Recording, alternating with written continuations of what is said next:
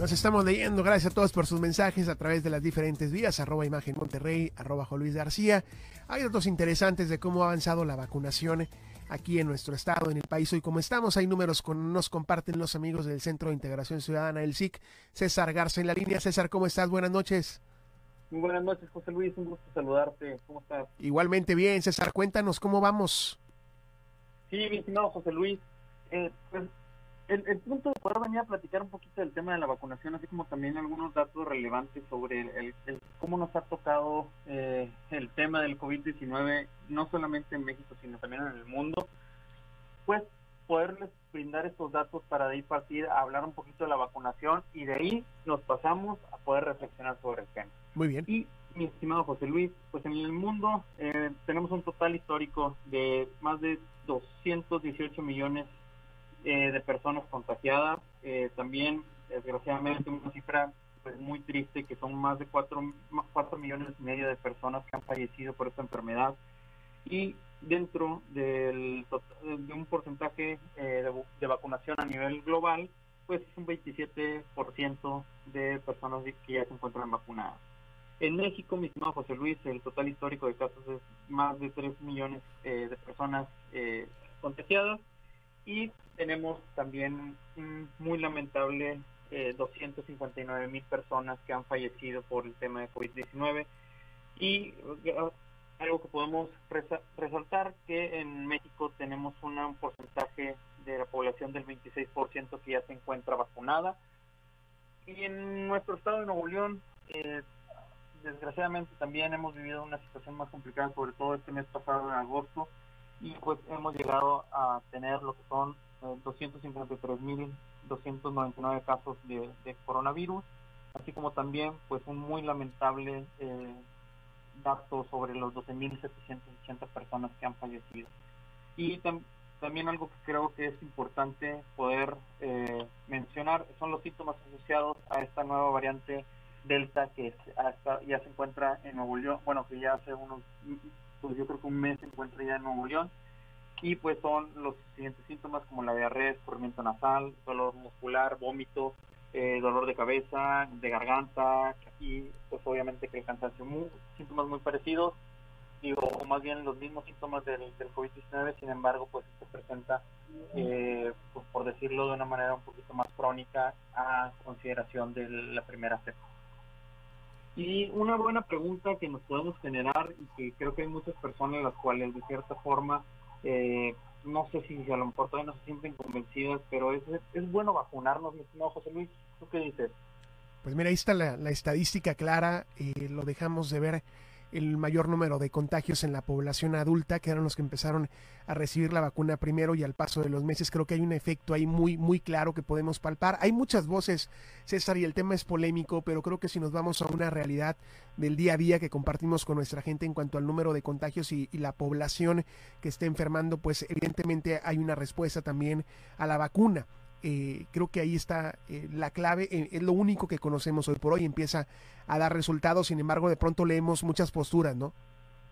Sí, totalmente, y, creo que hiciste un muy buen punto de cómo evolucionó de un grupo de población que era vulnerable, que fue atendido por medio del tema de la vacunación, y después evolucionó a otras personas. Ahora los jóvenes somos los que nos encontramos, digo, uno otro nombrándose joven, eh, pero ahora los jóvenes somos los que nos encontramos en esta situación de ser la población vulnerable. Y, creo que es un muy buen punto y, también cabe mencionar que, la aplicación de la vacuna no es el suficiente para protegernos a un 100% y a esto me refiero al que como quiera nos podemos contagiar. Sin embargo, lo que sí nos pueden asegurar es poder reducir las consecuencias que pueden llegar a tener los síntomas del COVID-19, los cuales pues son los que desgraciadamente llevan a, a muchas personas han perdido la vida. Y que no sabemos cómo va a reaccionar cada organismo, que también lo hemos platicado, eh, de pronto eh, algunas muertes que se han dado en, gente muy joven también y que de pronto decimos, bueno, ¿qué pasa con las nuevas variantes? ¿Qué pasa con la agresividad? Eh, y, depende también cómo lo va a tomar nuestro cuerpo. Me llama la atención, César, el dato que nos compartes ahorita y creo que es, es importante hacer el comparativo porque nos hablas de un 26% de personas vacunadas en el país. Esta cifra que sería a nivel nacional. Estaba revisando el dato Nuevo León, aquí nos hablan de un 37% de avance en cuanto a la vacunación o la población vacunada en Nuevo León. Sí, de hecho, existen muy buenos datos y creo que ha existido también una muy buena respuesta. Adicional, como también que han existido buenos esfuerzos por, por diferentes, eh, pues ahora sí que autoridades, como en su caso hasta el gobierno entrante que está generando también en su parte. Y, y aquí yo creo que lo importante también es que eh, hay que reconocer que también en Nuevo León existido una muy buena respuesta por parte de la sociedad de quererse realmente vacunar y, y también, como comentarlo, que, existió un gran esfuerzo por poder generar una vacuna en tan corto tiempo, ya que creo que en el inicio de la pandemia, y si podemos recordar, pues teníamos esta parte de que no realmente para este año no estábamos pronosticando que ya existiera una vacuna, ¿verdad? Sí, definitivamente, ¿no? Eh, esta lucha científica a nivel mundial por tratar de que, de que hubiera una vacuna y después, cuando eh, sabemos de la efectividad, todos estos primeros eh, datos que arrojaban, eh, César, pues deseamos que llegara la vacuna a, nuestro país y que llegara a nuestro estado. Y si hay una diferencia muy clara quizá, y hay quien lo ha, lo ha marcado, creo que muy claro, la, la diferencia quizá de otros estados de la República, lo que pasa en Nuevo León en cuanto a la respuesta a la gente, así querer vacunarse. Ahora también hay que recordar a inicios, antes de que llegara a otros grupos de la población, en un principio, también hay que decirlo, mucha gente, porque todos teníamos una historia de alguien cercano que buscó viajar a Estados Unidos a vacunarse, independientemente antes de que llegaran por parte del gobierno federal. Así es, sí, también tenemos esa otra parte de todas las personas que tomaron esa iniciativa de, de, de acudir a algunos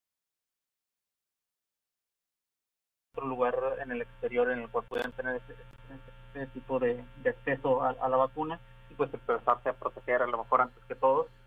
Y, digo, qué bueno, digo, de cierta manera creo que partimos a esta reflexión de decir, eh, independientemente qué marca, porque también creo que no, no, no entraríamos en el tema de qué marca es mejor, lo importante es, o, o el tema es que es mejor tener la vacuna a no tenerla.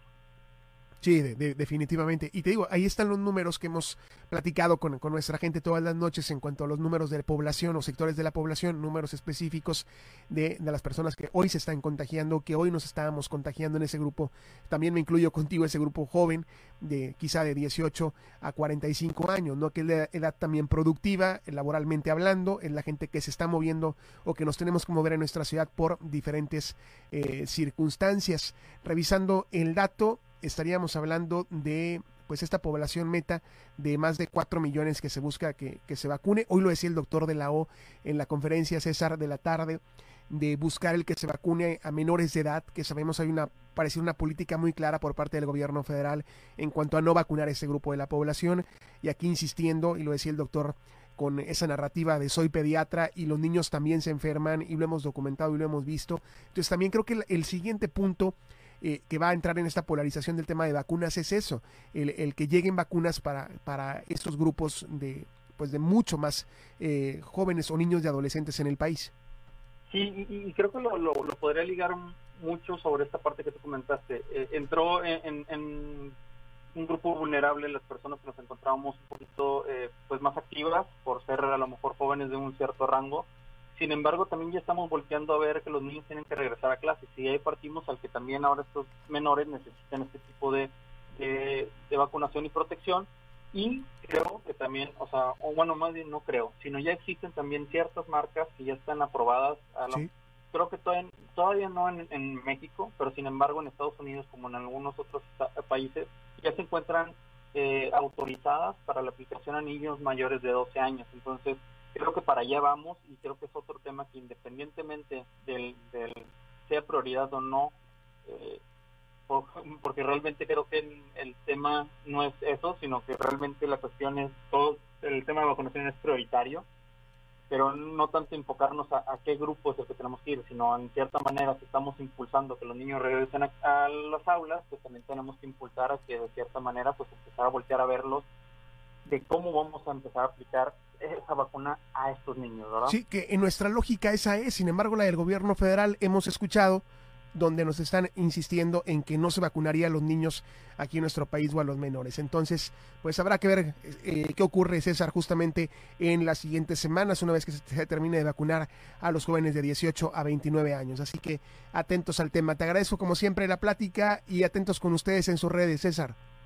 Sí, los invito, mi estimado José Luis, a seguirnos en nuestras redes sociales como arroba en Twitter, nuestra cuenta de Facebook e Instagram como SIC Monterrey y nuestro teléfono WhatsApp el 8122002828. Perfecto. buenas noches, José Luis, un gusto saludarte. Ándele, buenas noches, gracias César. Seguimos con más, buenas noches.